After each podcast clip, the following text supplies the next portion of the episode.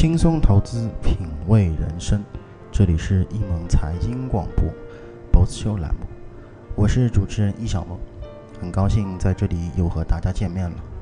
那么上期节目呢，我们跟大家聊的是潘石屹。那么本次节目，我们为大家分享的是孙宏斌。一九八八年，山西人孙宏斌从清华大学硕士毕业以后，进入联想。很快成为联想企业发展部的主管，分管联想北京以外的所有业务。那个时候，杨元庆仅是联想的一名工程师。一九八八年，二十五岁的孙宏斌进入了联想，后成为联想企业发展部主管，分管联想北京以外的所有业务。一九八九年十月份。孙宏斌在联想成立了企业部，迅速建立了十三个独资分公司，营业额达到了两千四百万。一九九零年，曾因挪用公款罪，孙宏斌被北京海淀警方刑事拘留。一九九四年，出狱的孙宏斌怀着柳传志借给他的五十万元，离开了。北京，到达天津，在幽静的天津五大道，他租了一个临街的小院子，办起了一家小小的房地产销售代理公司，并给公司起名叫做“顺驰”。二零零三年至二零零四年，顺驰创造了一年内。同时向十几个城市扩张的记录，所到之处，顺驰往往高价拍地。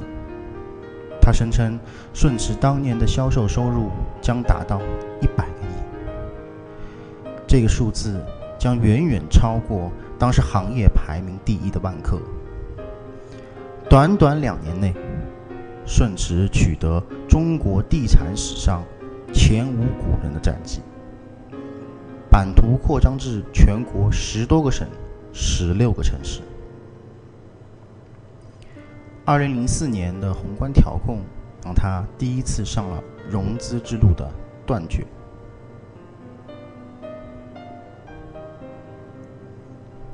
二零零六年，他从一零年的顺驰几乎净身出门，地价开始飞涨。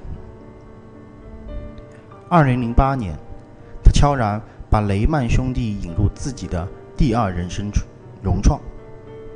金融危机到来，雷曼破产，上市再成画饼。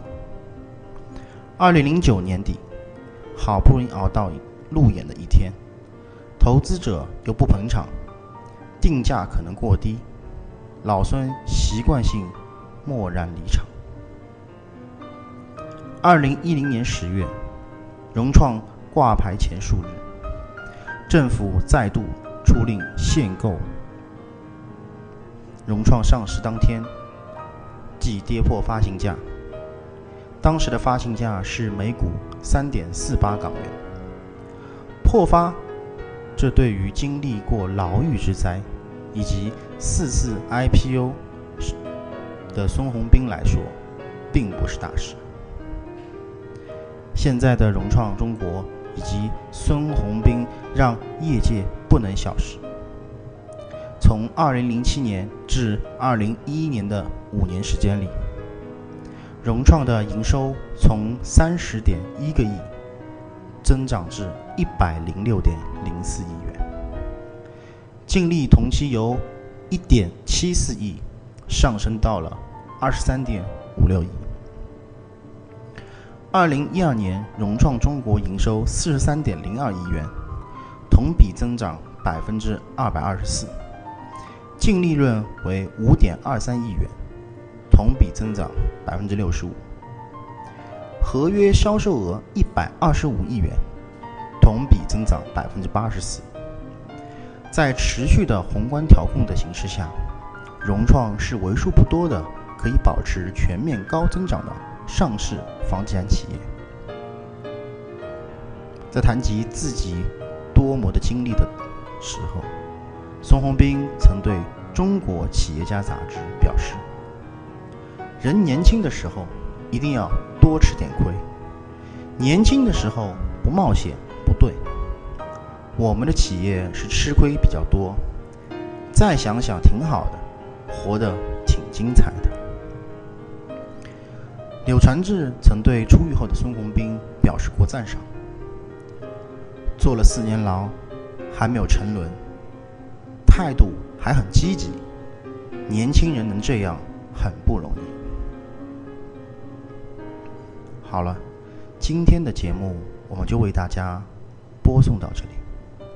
我们下期节目为大家做个预告，和大家分享的是从公务员到商人的张力。感谢大家今天的收听。我们更多的焦虑分享，我们下周再见。